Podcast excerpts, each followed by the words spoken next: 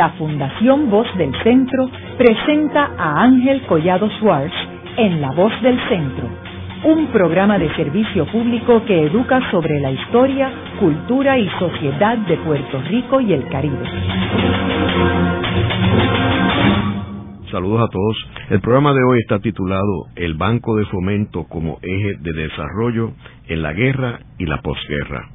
Hoy tenemos como nuestro invitado al doctor José Bolívar Fresneda, quien es historiador, empresario y es autor del el libro titulado Guerra, Banca y Desarrollo, el Banco de Fomento y la Industrialización de Puerto Rico, el cual se ha publicado en este año. José, me gustaría comenzar el programa explicándole a nuestros radioescuchas cuándo es que se funda el Banco de Fomento y quién es el gestor de ese proyecto.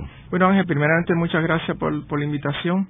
La verdad que agradezco poder hablar sobre un tema que me apasiona y que estaba alrededor de 10 o 12 años pues investigando. Esto comenzó con mi tesis doctoral, después pude publicar algunos artículos y entonces pues al final del día tenemos el libro, ¿no? Pues esa es una excelente pregunta y realmente una pregunta hasta cierto punto muy difícil de contestar. La fecha que, que se gestó el, el, banco fue en mayo de la 1942 y de hecho ahora cumplimos el 70 aniversario del banco. Sin embargo, el banco se fundó como el Banco de Fomento y lo que tenemos hoy en día es el Banco Gubernamental de Fomento y hubo un cambio no solamente en nombre, sino en funciones en 1948. Sin embargo, la pregunta es, bueno, ¿cómo se gestió el banco de fomento? ¿Qué, es lo que había en el, en el ambiente? Pues mira, lo que había en el ambiente eran varias cosas, una intersección de, de, de, varias canales, ¿no? La primera es que teníamos un gobernador este, de nuevo tratista, teníamos al, al gobernador Togwell, y él estaba consciente de, áreas similares o financiamientos similares que se habían hecho en la e-, época de los 30, tanto como el, TVA, Tennessee Valley Authority, como, como otra serie de, instituciones que se habían formado para financiar el desarrollo económico de Estados Unidos en una época de, catástrofe, ¿no? La, Gran Depresión. Tenemos por otro lado una necesidad, o sea, estamos, estamos en la Segunda Guerra Mundial, había un bloqueo de submarinos alemanes y había una necesidad, que estoy seguro que estaremos hablando de eso más adelante, de, un desarrollo este, imperante en, en la economía. A base de eso, pues se está conceptualizando un banco que dé préstamos que la banca comercial o la banca privada no desea dar por el alto riesgo. O sea, que se, se consolida como una institución de ayuda al más necesitado. Y esa era la visión que tenía Togwell. Sin embargo, y por eso digo que hasta cierto punto es, difícil contestar esa pregunta, y es que habían varias visiones, ¿verdad? Eh, tenía una visión de cómo conceptualizar el banco, Moscoso tenía otra, Buscalia tenía otra. Para Buscalia, lo importante del banco y lo importante del desarrollo económico era el desarrollo de empresarios locales, o sea, empresarios puertorriqueños. Y entonces, pues esto abre pues, una, una gran incógnita, ¿no? ¿Quién era el empresario puertorriqueño? ¿Dónde estaba? Yo tuve la gran suerte de poder entrevistar a don Roberto de Jesús Toro, que fue para esa época director de presupuesto bajo Towell y trabajó también bajo Piñeiro, bajo los gobernadores Piñeiro y el gobernador este Muñoz cuando fue gobernador en el 48. Él da una idea bastante interesante de lo que era el empresario puertorriqueño de aquella época. decía, ese empresario no es el empresario sofisticado que uno puede ver hoy en día. Un em-, empresario mucho menos sofisticado, en muchos casos no tenía dominio del inglés y en muchos casos tampoco entendía lo que era el mercado americano. Entonces la pregunta es, bueno, podemos desarrollar la economía con empresarios de, esta, de este calibre. De acuerdo a Moscoso, a Teodoro Moscoso, la contestación era un rotundo no, no se podía hacer. Para ese entonces, si estamos hablando previo al proceso de industrialización, la idea de Moscoso, mayormente por, porque era lo que, lo que quería su jefe, Togwell, era el desarrollo de empresas estatales. Y cuando pasamos por, por la Express y vemos la chimenea, dos de ellas son la Puerto Rico Glass y la Puerto Rico Paper and Pulp dos de las cinco, y eso era el proceso que, se comenzó con el proceso de industrialización. Sé que la contestación para la pregunta, Ángel, fue larga, pero me parece que, era, era, meritorio dar este, esta explicación. O sea que el personaje clave fue Rexford Togwell y Moscoso fue la persona que ejecutó esos planes. Bueno, ellos eran dos de los principales, pero hay un, hay un personaje que descubrí en, en, este, en este trasfondo, en, este, en esta investigación, muy interesante, eh, muy particular, muy competente, y esa persona se llama Rafael Buscaglia. Rafael Buscalia es uno de esos personajes de la historia de Puerto Rico olvidado por, por mil razones, ¿no? Pero ciertamente fue un personaje olvidado. Para que conozcan un, pequeño trasfondo de, de Buscalia, él fue uno de los fundadores del Partido Popular Democrático, del PDP. Él fue el tesorero de Puerto Rico, lo que hoy en día es secretario de Hacienda. Y luego de eso fue una de, las personas que conceptualizó el banco junto a, a Muñoz. Y por supuesto, fue entonces el presidente del banco y el presidente de la Junta de Directores. O sea que, que ciertamente la, conceptualización del banco no puede estar completa sin una mención y sin un estudio bien profundo de lo que era Rafael Buscalia y sus ideas. ¿Y cómo se capitalizó el banco en sus inicios? Muy buena pregunta y eso fue es parte del estudio que hicimos acá. La, corta es que se capitalizó con una asignación legislativa de medio millón de dólares. Para que tengan una idea de cómo comparar eso, ¿verdad? Cuando se capitalizó, por ejemplo, lo, que es la, Praco, ¿no? Una de las compañías estatales este, del gobierno, se capitalizó con 12 millones. Cuando Pritco, o la compañía de fomento, estaba pidiendo ciertas asignaciones legislativas a través de los años, ¿verdad? De los años de la guerra, pedía 15 y 30 millones de dólares.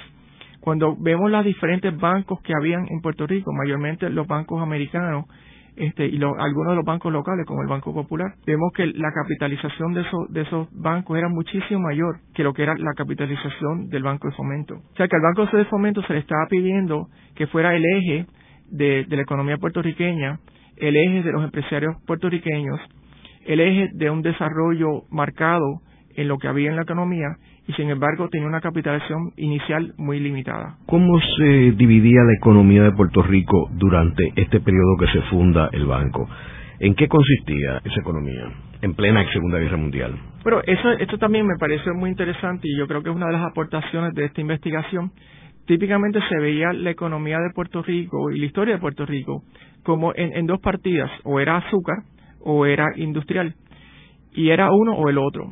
Nosotros lo que hemos este, abierto el camino a que realmente hay una tercera opción y una tercera etapa, este, que es la, la, guerra o la economía militar. En otras palabras, estamos viendo la economía de Puerto Rico como una economía agrícola hasta más o menos el 1939, una economía militar hasta más o menos en 1947 y luego de eso una economía industrial. La razón de esa fecha es que en el 1939 es que cuando comienza realmente unas inversiones masivas de la parte de, la, de las Fuerzas Armadas Americanas y ya para el 1947-48 algunas de esas inversiones merman y entra entonces el proceso de las este, excepciones contributivas y el proceso de la industrialización de Puerto Rico. En esa época, o sea, en esos años, ¿no? Para que tengan una idea de la inversión que, que hizo la, las Fuerzas Armadas o la, la industria militar en Estados Unidos, en Puerto Rico, se invirtió alrededor de 1.2 billones de dólares en la isla. Y como modo de comparación, en el Marshall Plan, más o menos para esa época, aunque el Marshall Plan empieza realmente en el 47, se invirtieron 13 billones de dólares. Cuando uno hace un, análisis eh, por cápita, ¿no? de la población de Puerto Rico vis a vis la población de Europa, uno se da cuenta que, que hay una diferencia marcada y que favorece a Puerto Rico la inversión mirada en, el, en por cápita. Obviamente hay unas razones muy distantes, ¿verdad?, de por qué se hizo una inversión y la otra, una en la guerra y una en la posguerra. Pero para efectos de nosotros, desde el punto de vista económico, lo que estamos mirando es que ciertamente hubo una inversión y muchos de los resultados de esa inversión la estamos viendo hoy en día. Por ejemplo, la famosa carretera militar, lo que es la número dos, pues eso fue parte de las inversiones que se hicieron durante la guerra, con un propósito bien específico, y era unir las múltiples bases que los Estados Unidos estaban construyendo en esa época, de forma de que las tropas y, y las Fuerzas Armadas pudieran comunicarse rápidamente y efectivamente. Ahora, ese dinero que se invierte en una economía militar, tú acabas de mencionar la infraestructura, ¿verdad? O sea, por ejemplo, la carretera, pero también hubo una parte que fue para la edificación de las bases, ¿verdad? Y eso estaría incluido allí mismo, en esa cantidad. Sí, es, interesante porque fueron varias cosas. Están las bases, y sabemos obviamente pues las bases más grandes, ¿verdad? Eh, la más grande siendo pues la, la de la grande, pero también tenemos Vieques Roosevelt Rose, tenemos lo que luego se convirtió con, con Rainey, que en ese momento dado era Borinquen Airfield, este, y entonces otras tantas más. Habían aeropuertos, habían ocho aeropuertos regionales y habían por supuesto pues las carreteras. Pero entonces uno dice, bueno, ¿y qué más?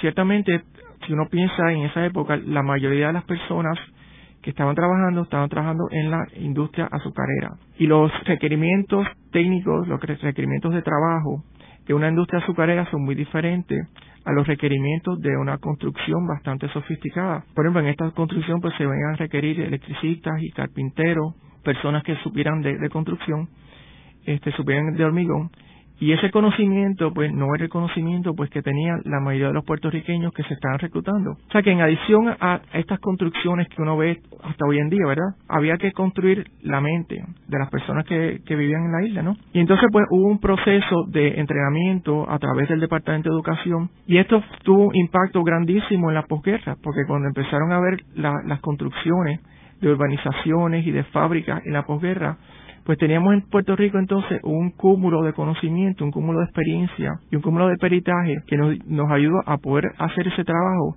sin tener que tener intervención de otros países. Lo podemos hacer los mismos puertorriqueños. Tenemos un, un, algo de orgullo que tenemos que tener nosotros porque en un momento dado eh, lo que estábamos haciendo nosotros era, era algo que se estaba mirando a través de todo el mundo. O sea que cuando comienza la inversión eh, militar en el 39, en realidad es una especie de revolución en términos de la economía de Puerto Rico, ¿verdad? Porque venimos de una economía agrícola a una economía controlada por los militares. Bueno, con, inversión militar. Sí, sí, controlada es una, una, una, una palabra difícil porque siempre, aunque Towell y Leahy, que, que también estaba en el, en el, en el 39, ¿no? Leahy siendo militar, este William Leahy, y Towell no siendo militar, pero ciertamente este, favoreciendo a los militares, pero sí siempre había pues una, una, una diferencia y quizás una, una de las cosas que, que, podemos mencionar es la ley marcial. En un momento dado, pues los militares, particularmente de Pro, eh, de Pro Harbor, estaban interesados en, que hubiese ley marcial en Puerto Rico, eh, Towell pues no, no estaba de acuerdo y en esa pues mini batalla, si lo queremos así, pues Towell ganó. Pero ciertamente ambos Towell como, como favorecían y facilitaban ¿no? las inversiones este, militares. Y, y deben decirle, mencionamos las bases, pero eh, el puente de Trujillo Alto lo construyó la, la WPA con, con asistencia militar. O sea que, que hay muchas eh, obras que uno puede ver hoy en día, algunas abandonadas y otras no, que están ahí. Y de hecho, eh, como un, punto y aparte, o sea, si uno va, por ejemplo, por Isla de Cabra o por Punta Salina, puede ver hasta los emplazamientos militares que en un momento dado pues eran eran este, de suma significación para Puerto Rico, para mirar los submarinos este, y para defendernos de, de, ataques aéreos, que era lo que se pensaba después de Pearl Harbor, y están ahí. Y, y lo, lo, lo, que me estuvo curioso y algo que menciona en el libro es que, que en muchos sitios el turismo va a haber fortificaciones de la Segunda Guerra Mundial. En Puerto Rico las tenemos y en muchos casos pues no le sacamos el provecho turístico que podríamos sacarle. Y en términos de este desarrollo militar, José, todas las que Towell era un gobernador civil pero que tenía unas posiciones pro-militares, pero ¿cómo pudieron armonizarse esos proyectos masivos de inversión militar con el aspecto político del Partido Popular, eh, Muñoz Marín, etcétera porque sabemos que hay una relación bien estrecha en los Estados Unidos, por ejemplo, entre la política y las inversiones militares. Por ejemplo, cuando un Estado quiere que se establezca una base en un Estado, pues hay todo un cabildeo para que el Departamento de Defensa invierta en ese Estado. ¿Cómo afecta a Puerto Rico, por ejemplo, en el caso de los municipios y la cuestión política partidista del Partido Popular y este desarrollo militar? Pues Ángel, muy, una pregunta muy interesante. Yo creo que, que cuando para contestar eso no tiene que contextualizar y ver lo lo, que estaba pasando, ¿verdad? Este, Estados Unidos pues entra a la guerra eh, después de Pearl Harbor, ¿no? El 7 de diciembre y prácticamente de inmediato vienen los submarinos aquí a, Puerto Rico. Este, eran solo siete submarinos, pero crearon un caos. Para que tengan una idea, se hundieron más barcos en el área del Caribe y, y, estas secciones de, de, Puerto Rico que lo que se hundieron es prácticamente cualquier otro teatro de, lo, de la guerra, excepto en el, en el Mediterráneo. O sea que realmente hubo un impacto significativo para la economía de Puerto Rico. ¿Cómo se transfiere eso pues a, nosotros, ¿verdad? A Muñoz, al Partido Popular y, a, lo que, se quería hacer aquí? Pues para que tengan una idea, el desempleo promedio de Puerto Rico previo a la guerra era alrededor de un 13%. En septiembre del 42 el desempleo era un 46%. Habían sobre 250 mil personas desempleadas de una fuerza laboral de 571 mil personas. Era realmente eh, una catástrofe. Aparte de eso, pues eh, no había este, comida y había que racionar la comida, había que racionar el petróleo. O sea, realmente había un estreñimiento en la economía y cualquier luz que se veía era algo positivo. Por eso, cuando los militares empiezan a invertir en una infraestructura física como en base, los militares empiezan a venir a Puerto Rico, empiezan a gastar su salario en comestibles y otras cosas aquí en Puerto Rico. Cuando las fuerzas militares empiezan a entrenar a los puertorriqueños a poder hacer ese trabajo en vez de traer trabajos, obreros o, capataces de, otra parte de Estados Unidos. Pues eso lo tenía que ver muy bien este, ambos, Luis Muñoz Marín como Towell, porque realmente era lo único que podía salvar a la isla en ese momento de, la situación en la cual estaba pasando. Y, al, final del día, pues fue de gran beneficio, ¿verdad?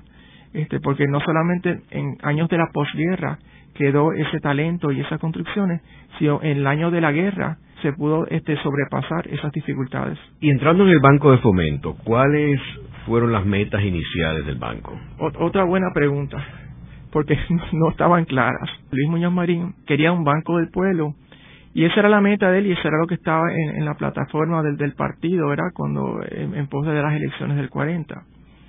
Este, como ya hemos hablado, Buscalia quería fomentar el industrial puertorriqueño. Togwell quería que el banco hiciera préstamos de alto riesgo y Muñoz, al igual, quería préstamos de alto riesgo y en ese momento que Muñoz estaba este, a cargo de las plantas de, estatales, ¿no? La Puerto Rico Glass, que fue la primera, y después la Paper and Pulp, pues quería que, el banco le facilitara préstamos a esas compañías. Por otro lado, Buscalia era mucho más conservador y no veía la necesidad imperante de hacer esos préstamos riesgosos.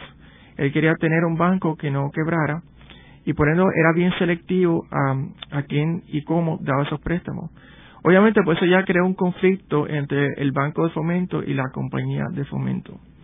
Dicho sea de paso, ambos se crearon el mismo día y la idea era que el, el Banco de Fomento iba a financiar el proyecto de manufactura, el proyecto industrial de la compañía de fomento. Eso es lo que decía el papel. La realidad era un poco diferente, porque ambas personalidades, Buscoso y Buscalia, eran personalidades diferentes, uno mucho más tomaba mucho más riesgo, uno tomaba mucho menos riesgo, uno era más conservador, otro no lo era.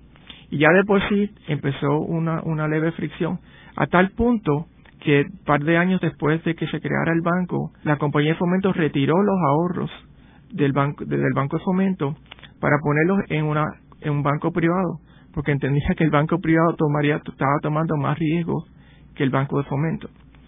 Bueno, eso suena como es una, una crítica al banco de fomento, pero vamos a, ir un poco más al análisis. ¿Qué real, ¿Cuáles eran las necesidades y dónde veía Buscalia una necesidad imperante? Según Buscalia, había que desarrollar la infraestructura previa a cualquier desarrollo industrial. Había que desarrollar la infraestructura particularmente energética, porque ya la infraestructura de carreteras pues la estaba este, trabajando los militares. Y para eso había que hacer emisiones de bono, porque era la única forma que se podía conseguir suficiente dinero o suficiente capital para hacer esas inversiones. Se había creado previamente la Autoridad de las Fuentes Fluviales. En 1938, el gobierno federal dictaminó una ley donde le daba la autoridad a estas compañías o corporaciones públicas a emitir los bonos si tenían que ser este, respaldados por el gobierno de Puerto Rico. Eso no, no se utilizó, pero cuando vino la necesidad y vino el Banco de Fomento con los conocimientos que tenía el banco, fue una herramienta extremadamente útil porque el banco pudo facilitarle a la autoridad de las fuentes fluviales una emisión de bonos para la construcción de las represas, empezando por las represas de dos bocas. Entonces, ¿qué ocurre? No solamente uno tiene generación de electricidad, sino no tiene un, embalse de agua, ¿no? Para, para la agricultura. Para que tengan una idea y, lo miren en comparación como estamos hoy en día con, el tema de, la electricidad, para básicamente mediados de, la década del 40, 43% de la electricidad que se generaba en Puerto Rico era hidroeléctrica. Haremos una breve pausa, pero antes los invitamos a adquirir el libro Voces de la Cultura, con 25 entrevistas transmitidas en La Voz del Centro. Procúrelo en su librería favorita o en nuestro portal.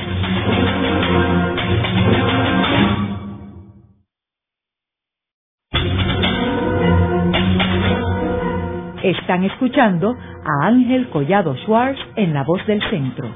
Ahora pueden accesar a toda hora y desde cualquier lugar la colección completa de un centenar de programas transmitidos por La Voz del Centro mediante nuestro portal www.vozdelcentro.org. Continuamos con el programa de hoy titulado El Banco de Fomento como eje de desarrollo en la guerra y la posguerra. Hoy con nuestro invitado, el doctor José Bolívar Fresneda, autor del libro Guerra, Banca y Desarrollo, el Banco de Fomento y la industrialización de Puerto Rico. En el segmento anterior estuvimos hablando cómo la economía de Puerto Rico fue evolucionando de una agrícola a una militar en el 1939 y una industrial en el 1947. También hablamos cómo en Puerto Rico se invirtió en base a per cápita más que lo que se invirtió en el Plan Marshall en la posguerra en Europa. José, estábamos hablando en el otro segmento sobre el Banco de Fomento y cuáles eran sus metas. ¿Cómo comparaba el Banco de Fomento con la banca comercial en ese periodo? En términos no solamente de estructura, sino en términos de talento disponible, etcétera. Pero yo creo que la marcada diferencia es que el Banco de Fomento era el agente fiscal del, gobierno de Puerto Rico. Y desde ese punto de vista es, una marcada diferencia porque me acuerdo cuando yo empecé el, proyecto este, eh, tuve la grandísima suerte de, que Juan Agosto Alicia me diera el permiso de poder mirar y estudiar las minutas del, del Banco de Fomento. Ese era un documento que habían estado en las bóvedas del banco por 60 años y habían estado en un momento dado inaccesibles a investigadores. Cuando empecé el proceso, yo analicé uno por uno todos los préstamos que dio el Banco de Fomento. Aparte de eso, pues también analicé pues las emisiones de bonos. Tuve la grandísima suerte, como le anteriormente, de, de poder este, instalar una relación muy de cerca con don Roberto de Jesús Toro, a quien siempre le voy a agradecer el tiempo y la paciencia con que me dedicó el, horas y horas y horas leyendo el manuscrito y hablando conmigo de ese tema. Inicialmente yo pensé que el banco de fomento era básicamente un, banco que iba a dar préstamos de alto riesgo, tal y como lo conceptualizó inicialmente el gobernador Towell. Sin embargo, cuando hablé con don Roberto, él lo que me indicó que el banco realmente era agente fiscal, esa era su, su labor primordial. El labor de, dar préstamos era una, una, función eh, secundaria o casi terciaria del banco. Y de hecho, si vemos los préstamos, pues en la gran mayoría los préstamos se circunscriben al préstamo de, de loan, ¿no? El préstamo de, de la construcción de Puerto Nuevo. De aproximadamente 22 millones de dólares de préstamos que dio el Banco de Fomento entre los años 43 a 48, alrededor de 5 millones, 6 millones fueron para la, inversión, ¿no? O para, para este, el préstamo que se le dio a las empresas de loan para la construcción de Puerto Nuevo. Pero volviendo entonces a, la función de agente fiscal, que era la, función primordial del banco y una función que, que por su eh, incorporación pues no la podía ejecutar una empresa privada. Una función importantísima en el sentido de que el, como agente fiscal el banco podía asistir a los municipios, agencias y corporaciones públicas organizar sus finanzas en el caso de las corporaciones públicas a las emisiones de bonos. De hecho, varias emisiones de bonos se dieron durante esta época, todas a la Autoridad de Fuentes Fluviales. En un momento dado, las emisiones de bonos o la emisión de bonos de la Autoridad de Fuentes Fluviales fue la segunda más grande que se dio en Estados Unidos, la primera siendo para AT&T.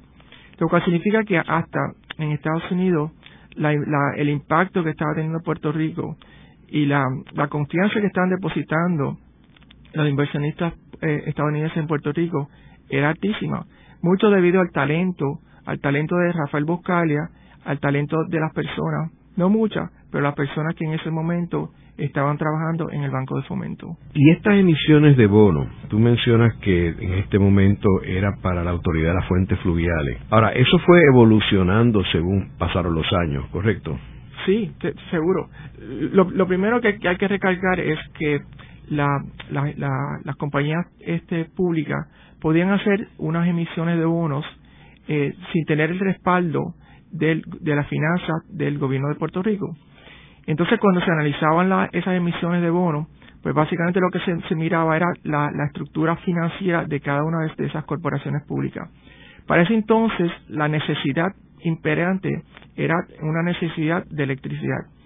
Se estaba en un proceso de industrialización, inicialmente unas industrias estatales, como las que hablamos, la Puerto Rico Paper and Pop, la Puerto Rico Glass, también había una fábrica de zapatos, la Puerto Rico Clay y por supuesto la Puerto Rico Cement, que era en esencia de las tres la única que, que, este, que generaba ingresos. Las otras lo que generaban eran pérdidas y pérdidas bastante cuantiosas. Pero de todas maneras, el proceso de industrialización después pasó a las empresas privadas y, y, esa etapa del, de las este, compañías estatales eh, terminó, ¿no era? Terminó con la venta a, a los Ferrer de esas empresas, terminó también con la la muerte de Roosevelt y, una, una etapa nueva en la gobernación de Puerto Rico, al igual que con la presidencia de Estados Unidos. Ahora, volviendo otra vez al desarrollo de Puerto Rico durante esta época militar, la inversión de Estados Unidos, eh, del Departamento de Defensa o, o, el Departamento de la Guerra, como se llamara en aquel momento, ¿venía canalizada a través del Banco de Fomento o venía directamente de ellos? Muy buena pregunta, o sea, e, eran, eran dos facetas muy diferentes. vamos a coger una específica, ¿verdad? La construcción de la, base naval de Isla Grande, que fue una, una de las inversiones grandes. Lo, que hizo los Estados Unidos, las Fuerzas Armadas en ese momento, es que contrató a compañías privadas, a contratistas privadas. La compañía principal, a la que le otorgaron el contrato de la construcción de la base naval de Isla Grande, se llama The Arundel Corporation es una compañía con sede en, Baltimore que tenía experiencia en construcciones de base y le dieron el contrato de la construcción de la base. Después utilizó este refuerzo de otras compañías de Estados Unidos, pero principalmente The Arontel Corporation estaba encargada de esa construcción, que de hecho empezó en el 39, se supone que hubiera tardado varios años, ya para diciembre del 1940 ya la había terminado. Lo hizo en un tiempo tan tan corto que se, le empezaron a dar otros contratos, ¿no? Por ejemplo, si uno va a San Patricio, en el bosque de San Patricio, habían unas casas donde vivían los militares. Esas casas pues las construyó The Arundel Corporation. Y detrás de esas casas, de nuevo, más o menos detrás del bosque de San Patricio, estaba lo que era en un, momento dado el hospital de San Patricio. Y eso también lo construyó The Arundel Corporation. Luego de, eso, de ese hospital pasó al ser hospital de veteranos que fue muy, muy una buena localización porque el hospital de veteranos estaba muy cerca de Puerto Nuevo y Puerto Nuevo estaba diseñado para los veteranos. O sea que en, esa misma área de Puerto Nuevo pues tenían escuela, tenían el hospital de veteranos y mitigaba hasta cierto punto, no, no necesariamente, pero mitigaba hasta cierto punto la necesidad de tener un carro. Pero bueno, el carro es otro, otro tema que podemos hablar en otro momento. Pero sí, ciertamente el, el banco el, banco de fomento se autofinanció si queremos decir de esa manera por eh, asignaciones legislativas y luego por depósitos no depósitos que hacía el gobierno eh, local el gobierno insular en el banco de fomento y finalmente por los ingresos que recibía mayormente de las emisiones de bonos. Y en términos de la agricultura en este periodo de la guerra, ¿se olvidó la parte agrícola o se invirtió también en ese aspecto? La parte agrícola sufrió eh, habrían alrededor de 240 mil personas en, en, la, en, la, industria agrícola ah, en 1939-40 y ya para el 42-43 había bajado a 139 mil personas. O sea que hubo una, una merma significativa, no había fertilizante, había una, una serie de, situaciones que impedía, ¿verdad?, el, el crecimiento de, la caña y, por supuesto, había unas situaciones de, eh, que imperantes, ¿no?, en términos del transporte marítimo por el hecho de que los, submarinos alemanes pues estaban hundiendo tantos barcos. Dicho sea de paso, es interesante hacer claro, ¿verdad?, de que en el área del Caribe no había convoys como habían en, otros sitios. O sea que muchos de los barcos pues salían este, sin protección de otras fuerzas antiaéreas como destructores o lo que fuese. A pesar de la inversión tan grande y tan masiva que, había en Puerto Rico, porque eran las múltiples bases, entre ellas las grandes, ¿verdad? Las que conocemos, Russell Rose, lo que fue después Raimi, Vieques y Isla Grande, entre otras. Este, los aviones que habían para este, cazar submarinos eran anticuados. No tenían el radar, por ejemplo, no tenían este, la, la, capacidad de, de, salirse muy, muy de fuera de los de las áreas de Puerto Rico, o sea, su, su, las millas que podía cubrir con, con el combustible que tenía eran extremadamente limitados. Lo que ocurre entonces es que básicamente pues no se estaban hundiendo los submarinos alemanes Y esta, esta época, para ellos se conocía en inglés como The Second Happy Time. Para ellos, o eran tiempos felices para los submarineros alemanes. Ciertamente no eran tiempos este, fáciles para los que no eran submarineros alemanes y los que estaban eh, cubriendo los barcos. Ciertamente, Muchas de estas cuestiones cambian ya para mediados del 1943. En agosto del 1942 se invade este Noráfrica, eh, una operación que se llama Operation Torch. Entonces empieza a cambiar el ritmo de la guerra a África y a Europa y ya para mediados del 43 este, los submarinos alemanes en su gran mayoría son retirados del Caribe y cambia un poco la dinámica económica de Puerto Rico, porque entonces después de esa época sí se pueden transportar los barcos con mucha más facilidad. Lo que ocurre para en Puerto Rico es una, un disloque muy interesante. Para mediados del 43 cesan todas las construcciones militares. Cesa la de, y la, bueno, la, y la grande ya se había terminado, pero cesa particularmente la de Vieques y la de Roosevelt Roads, que no estaban terminadas. Y cesa también el, lo, el rompeolas que se estaban construyendo entre Vieques y Ceiba, que era una obra faraónica básicamente era un rompeolas que iba desde Vieques hasta Ceiba. La idea era este, que la, la, flota inglesa pudiese estar ahí y estar protegida de los submarinos alemanes, pensando en un momento dado de que posiblemente Inglaterra hubiera caído era bajo el régimen nazi. Pero como estamos viendo, había muchas construcciones, se cesaron, y entonces la pregunta es, bueno, ¿y cómo sobrevivió Puerto Rico?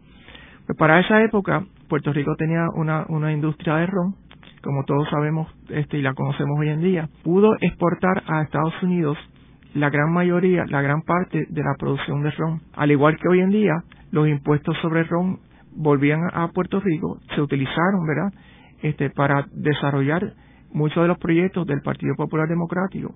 Y para que tengan una idea, para el 1944, 65% del ingreso del gobierno de Puerto Rico venía de estos arbitrios del RON. Una vez comienza el proceso de desmilitarización en el 1948, más o menos, cuando eh, Truman viene a visitar a Puerto Rico y Leahy eh, meses después regresa para reunirse con los jefes de gobierno bajo el gobierno de Jesús Tepiñero. Y ahí, de hecho, yo tengo aquí un programa de La Voz del Centro donde yo entrevisté al único sobreviviente de esas reuniones, que fue Roberto de Jesús Toro. Y está en, en la biblioteca virtual de La Voz del Centro, él hablando sobre esas reuniones con Leji y con Piñero. Y es interesante que ahí donde se le empieza a devolver este, todos los terrenos al gobierno de Puerto Rico, menos Vieques y Culebra, que era un tema que en esa reunión Ley dijo, le dijo a Piñero, yo esos temas no estoy autorizado a discutirlos, tienes que hablarlo directamente con el presidente Truman. Y obviamente lo hablaría, pero no le devolvieron ni Vieques ni Culebra en aquel momento. ¿Cómo afectó la política del Banco de Desarrollo esa desmilitarización de Puerto Rico en términos de operacionales del banco? En la época de la posguerra hubo un, avance y un interés grandísimo en industrializar de hecho, la visión de, de Tower, muy a, pesar de que él favorecía la, agricultura, era que si Puerto Rico quería desarrollarse tenía que pasar por un proceso de industrialización. Tanto es así que en el 1942, cuando se crea el Banco de Fomento, se crea la PAR, la, la compañía de fomento, y en el 45 se crea la PRACO, la Puerto Rico este Agricultural Company, para trabajar tanto los asuntos industriales como los asuntos agrícolas. Para que tengan una idea del, desarrollo tan, tan rápido eh, en Puerto Rico durante la época de los 50, para el 1957 se estaba abriendo, o Fomento estaba inaugurando una planta semanal. O sea, se estaban inaugurando alrededor de 55 plantas al año, fábricas este, de manufactura al año en Puerto Rico. Algo pues totalmente diferente, ¿verdad?, a lo que está ocurriendo hoy en día. Había una separación marcada entre, entre la política económica y la política militar, que hasta cierto punto nos favoreció, porque ya tenemos la infraestructura hecha, ya tenemos las carreteras, tenemos todavía algunas de las bases, y, la grande, por ejemplo, y tenemos los militares pues este, también invirtiendo, ¿verdad? Y, gastando sus su salarios en Puerto Rico. O sea que se seguía viendo pues cierta inversión militar, pero realmente el desarrollo económico se separó de, la, de las finanzas públicas para ir a, las finanzas privadas, este, en, utilizando básicamente los inversionistas eh, americanos.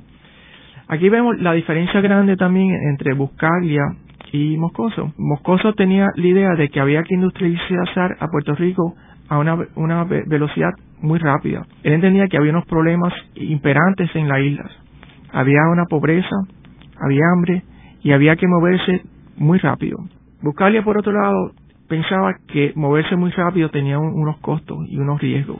Y él pensaba que era más prudente ir un poco más lento y desarrollar a los empresarios locales.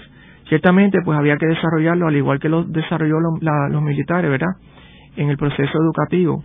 Había que desarrollarle el, idioma, los conocimientos técnicos, posiblemente este, de ingeniería, más de, lenguaje, de negocio. Y obviamente, pero un proceso pues mucho más lento, pero ciertamente aplomaba a Puerto Rico y lo, lo sacaba de, la dependencia siempre de, de, tener que tener inversionistas de extranjeros para, para el desarrollo económico de Puerto Rico. Idealmente se hubieran hecho las dos cosas. Lamentablemente para nosotros, como lo vemos hoy en día, si fue una o la otra y sabemos por fin dónde, dónde cayó la, la moneda, ¿verdad?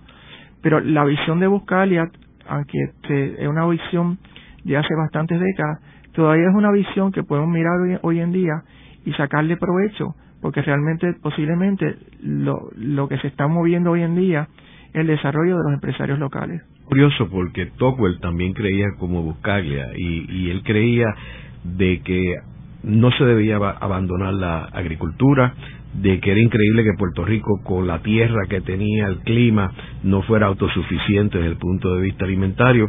Y él creía también de que había que desarrollar al industrial local, porque los inversionistas extranjeros podían estar hoy en Puerto Rico y mañana irse, que es exactamente lo que ha sucedido. O sea que la filosofía de Moscoso fue la que prevaleció. En términos del rol de Moscoso en el banco, ¿fue uno protagónico? Más bien antagónico.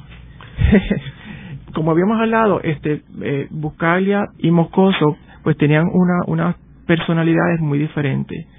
Uno tendía a ser mucho más impulsivo, uno tendría que ser mucho más conservador. El impulsivo siendo este Moscoso, el más conservador es siendo Buscalia. Tenemos que, entender una cosa, que Buscalia era tesorero de Puerto Rico, o sea, él era el, básicamente el agente fiscal y como agente fiscal pues tenía, tenía que, ser bien conservador con una finanza del pueblo de Puerto Rico que estaban pasando por, por un aprieto económico, ¿verdad? El aprieto de, la guerra y, de, la, Gran Depresión. O sea, que, que una persona que se formó con, con, una, una, preparación, aunque fue era este abogado, ¿no? Pero su eh, preparación profesional fue una, una preparación mucho más conservadora. Por otro lado, tenemos a, un moscoso, este, un farmacéutico, una persona que, que le han, que han dado una encomienda difícil, eh, una encomienda de la cual no, no tenía preparación, ¿verdad? Y es desarrollar una, unas fábricas en la guerra, dicho sea de paso, o sea, sencillamente conseguir el equipo para la Puerto Rico Glass, el equipo para, para fabricar el vidrio, conseguir el cemento, conseguir los permisos del gobierno federal. Eso fue un triunfo. Y lo interesante de, de lo que yo presento en el libro es la tenacidad de, de, de Moscoso, que, que ante la adversidad crecía, y eso me parece que, es una, una característica que posiblemente Muñoz, ambos Muñoz como Towell admiraban de Moscoso y posiblemente hicieron que en muchos casos su visión de desarrollo económico prevaleciera. Luego de una breve pausa, regresamos con Ángel Collado Schwartz en La Voz del Centro.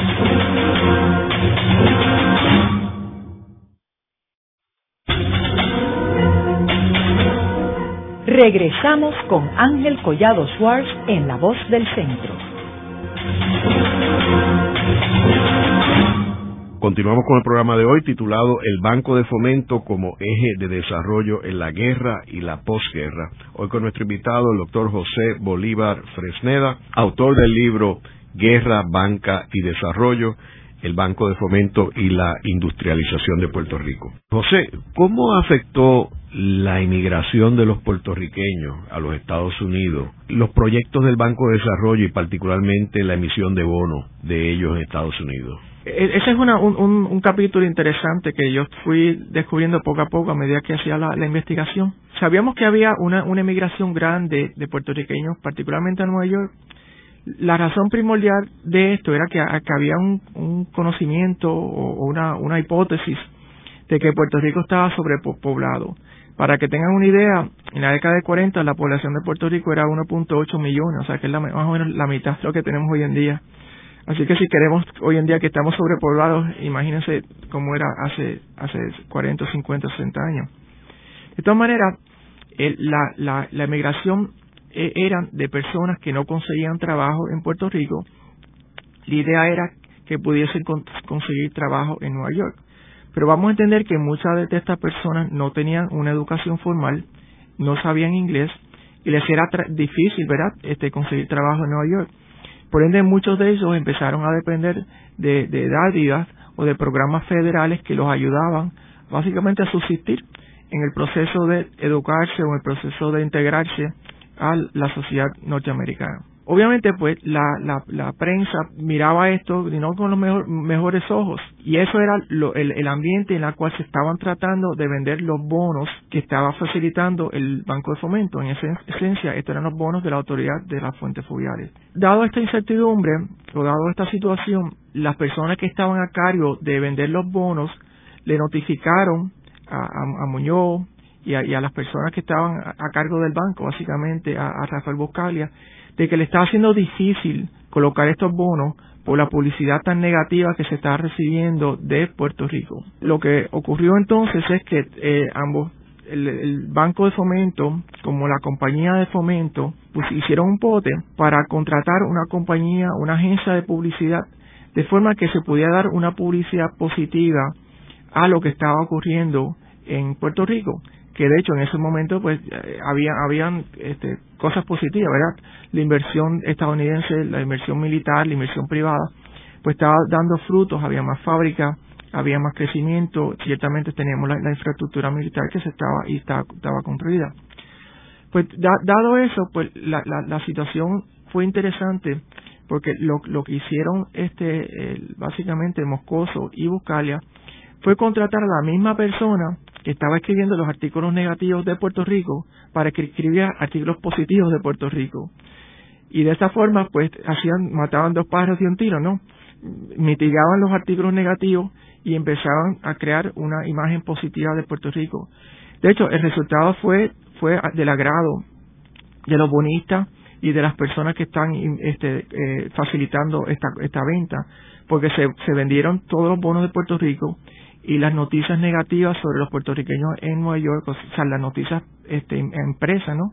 Pues este, se redujeron prácticamente a cero. José, ¿y cómo fue esa relación entre Buscaglia y Moscoso? Que hablamos de que eh, Buscaglia era conservador, eh, Moscoso era más agresivo, más arriesgado, y que Buscalia no solamente era el tesorero de Puerto Rico, sino que era fue el primer presidente del Banco de Fomento y primer presidente de la Junta de Directores. O sea, tenía todas estas posiciones, sin embargo, Moscoso era el motor de la industrialización. Y más me refiero a la posguerra, ¿verdad? Después de, de 47 cómo ellos pudieron armonizar sus relaciones y quién prevaleció. Yo creo que, bueno, después de la posguerra, particularmente después del, del, 48, ¿no? Yo creo que, ellos se tenían que alinear a, una, una, una, una, política del Partido Popular de los cuales ambos ambos este eran eran partícipes no según también me estaba me, comentó don Roberto de Toro en las múltiples conversaciones que tenía que había una necesidad imperante el liderazgo de Luis Muñoz Marín básicamente era uno que no, no, no deseaba que dos de sus, sus grandes titanes en el desarrollo económico tuvieran posiciones este, contrarias, porque si eso fuese así, no se iba a lograr el, el cometido y la, la, las promesas, ¿no? Las promesas de campaña del partido. Así que Muñoz tenía un interés de, sobrenatural, ¿no? De que estas dos personas trabajaran eh, unice y trabajaran este, de forma de que se mejorara, ¿verdad? O sea, se, mitigara un poco la pobreza, se mejorara un poco la economía. Un poco no se mejorara bastante. Ocurriendo eso, habían situaciones donde, que me pareció hasta cierto punto graciosa, donde el Banco de Fomento, por ejemplo, le pedía unas garantías a unas compañías que Moscoso pues había avalado y Moscoso pues utiliza la carta del Banco de Fomento y se le enseña a Muñoz diciéndole esto, esto es inaceptable, bajo estas circunstancias no vamos a poder industrializar al país. Y bajo muchos eh, eh, enfoques, Muñoz volvía a buscar y decía, don Roberto, don, Buscalia, realmente entiendo que hay que proteger el banco, pero también hay que proteger el desarrollo económico de Puerto Rico, vamos a tomarnos más riesgo. Ese punto de vista, pues este, ambos empezaron a ver la luz. Yo creo que, que se fueron alineando, Buscalia tomando un poco más riesgo de lo que típicamente él quisiese tomar, y Moscoso quizás tomando un poco menos riesgo y siendo un poco más cauteloso con sus inversiones y con su, las inversiones que él avalaba, ¿no? Este, como, como jefe de la compañía de fomento, de forma de que hubiese más éxito, de forma de que las compañías o las fábricas que se invirtieran en Puerto Rico tuvieran más posibilidades de éxito. Como resultado, y si vemos realmente las compañías que se están abriendo vis a vis las compañías que cerraban, vemos que, que por la clásica milla, muchas más compañías habrían en Puerto Rico, muchas más fábricas de manufactura de las que cerraban por problemas económicos. ¿Y qué sucede cuando Buscalia sale del panorama en el, banco? ¿Es la, política y la filosofía de, Moscoso la que prevalece? Eh, ciertamente, o sea, Buscalia se va del banco a, mediados del 53 y, y viene este eh, Guillermo Rodríguez Benítez. Eh, Buscalia es parte, o sea, Buscalia ya este, cesa sus funciones como, como ente del gobierno de, Puerto Rico, como ente público, y se va al sector privado. Entonces tenemos a un Moscoso que es mucho más activo en, en, las esferas del banco. Eh, es miembro de la junta de directores, obviamente sigue siendo este eh, el, líder, ¿no? Y, la, y la, el visionario de la, de la compañía de fomento. Y de repente se siente que tiene unos aliados mucho más agresivos, mucho más cercanos a, su visión de desarrollo económico y, lo vemos la cantidad de compañías que fue este se, se, fue implantando en Puerto Rico a través de la década del 50 o sea desde el 53 al 60 eh, fue creciendo más y más y más este al punto de que eh, para el 57 eran una compañía semanal que se estableció en Puerto Rico luego del 57 era todavía mucho más de una compañía semanal. Este o sea que, que vemos una marcada diferencia en el en el crecimiento eh, post Buscalia aunque dicho sea de paso, este, no, Buscalia no era la razón por la cual fue el, aumento fue tan vertiginoso, fue muchas otras razones, entre otras, pues el hecho de que había más, más confianza en Puerto Rico, más confianza en la infraestructura, más confianza en que nosotros teníamos el peritaje de, de poder ejecutar la parte de labor, porque cuando venían los inversionistas, ellos ponían el conocimiento, ellos en, en su gran mayoría ponían algo de capital, el Banco de Fomento poniendo el remanente y este nosotros como puertorriqueños ponemos la labor. Luego de una breve pausa, regresamos con Ángel Collado Schwartz en La Voz del Centro.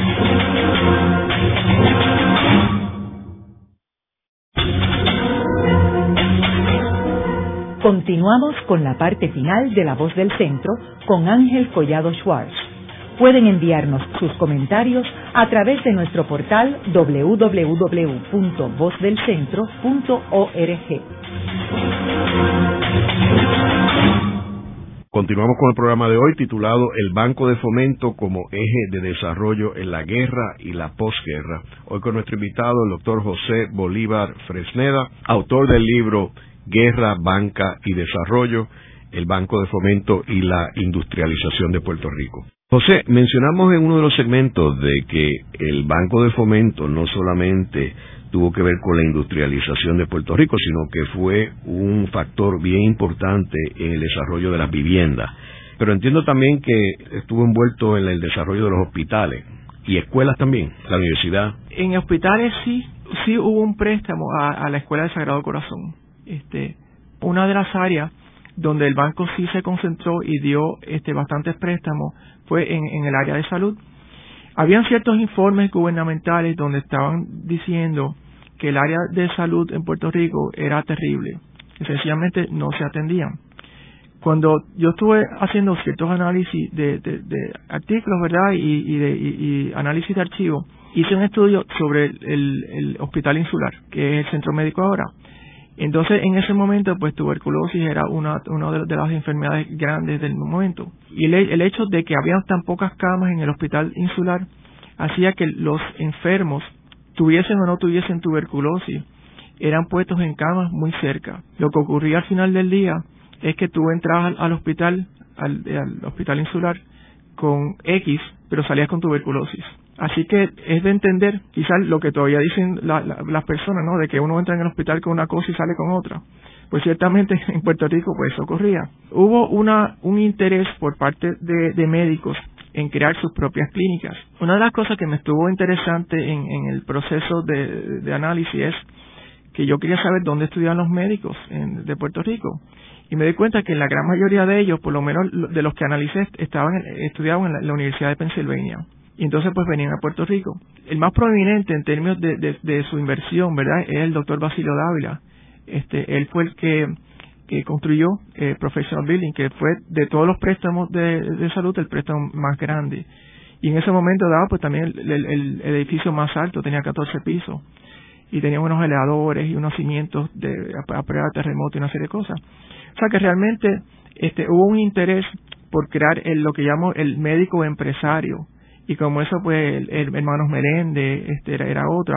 Y como eso pues había una serie del doctor Pilar en Ponce de hospitales clínicas que se crearon por esa la falta de, de ofrecimientos al, al, puertorriqueño. O sea y qué críticas había al banco bueno como todo en la vida de color de rosa y, y habían críticas críticas dentro de la administración Towell pero mayormente las críticas venían muchas del, del periódico El Mundo eh, y muchas de la Asociación de Industriales.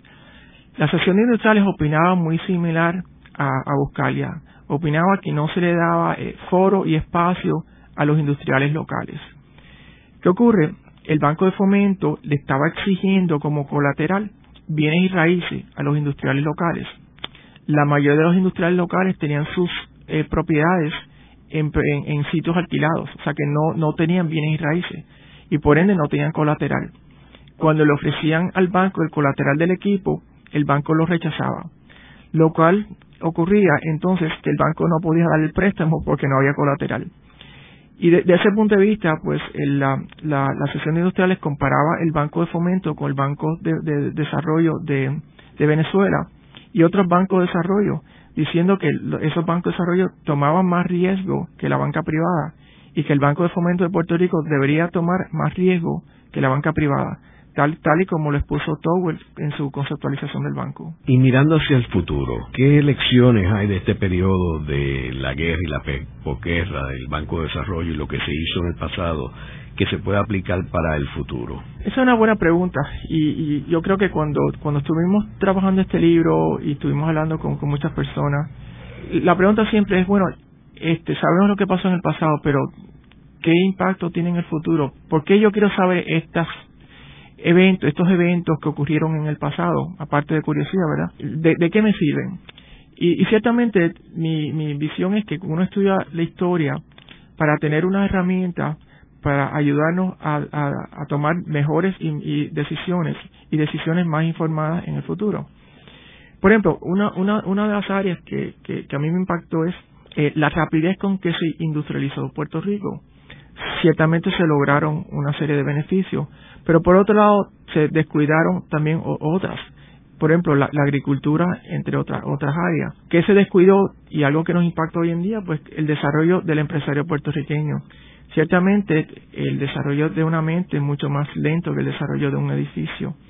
Pero el no tener hoy en día empresarios puertorriqueños capaces de exportar fuera de Puerto Rico este, estamos hablando de, un sinnúmero de, de, de, empresarios que tuvieran un impacto a nivel macroeconómico, ¿no? No los tenemos y si los tuviéramos sería otro, tendríamos otro, otro Puerto Rico, porque no estaríamos tan dependientes, ¿verdad?, de inversiones extranjeras. De nuevo, eso es mirando para atrás, mirando hacia el frente, y yo creo que pues tenemos ese reto, ¿no? De ver cómo desarrollamos una cultura empresarial en Puerto Rico y es a nivel de, de, empezar por las escuelas o colegios, siguiendo por las universidades y, por ahí para adelante. O sea, no depender este, del, Estado para, para crear esos empresarios, sino empezar por el sistema educativo. Y ciertamente tenemos el, potencial, ya tenemos los ingenieros, ya tenemos los técnicos, conocemos el, el mercado americano y conocemos el idioma inglés. O sea, que esos eran los escollos que habían anteriormente me parece que el, que podemos eh, sobrepasar este, y ciertamente lo podemos lograr es tener más empresarios y crear más más este conocimiento verdad de cómo desarrollar desarrollar empresas a nivel de, de, exigencias mundiales en el programa de hoy hemos discutido cómo el Banco de Fomento jugó un papel protagónico en el desarrollo de Puerto Rico. En el periodo de la guerra y la posguerra vemos cómo la economía de Puerto Rico se convierte más bien en una economía dominada por la inversión militar a partir de 1931, que sustituye a una economía agrícola. Y luego en el 47, cómo la economía evoluciona a una economía industrial y el Banco de Fomento juega un papel importantísimo en ese desarrollo de Puerto Rico y lo puede seguir jugando para el futuro. Muchas gracias, José. Muchas gracias por la invitación. Esta ha sido una producción como servicio público de la Fundación Voz del Centro. Los invitamos a sintonizarnos la próxima semana a la misma hora. Y recuerden que pueden adquirir el libro Voces de la Cultura en su librería favorita o en nuestro portal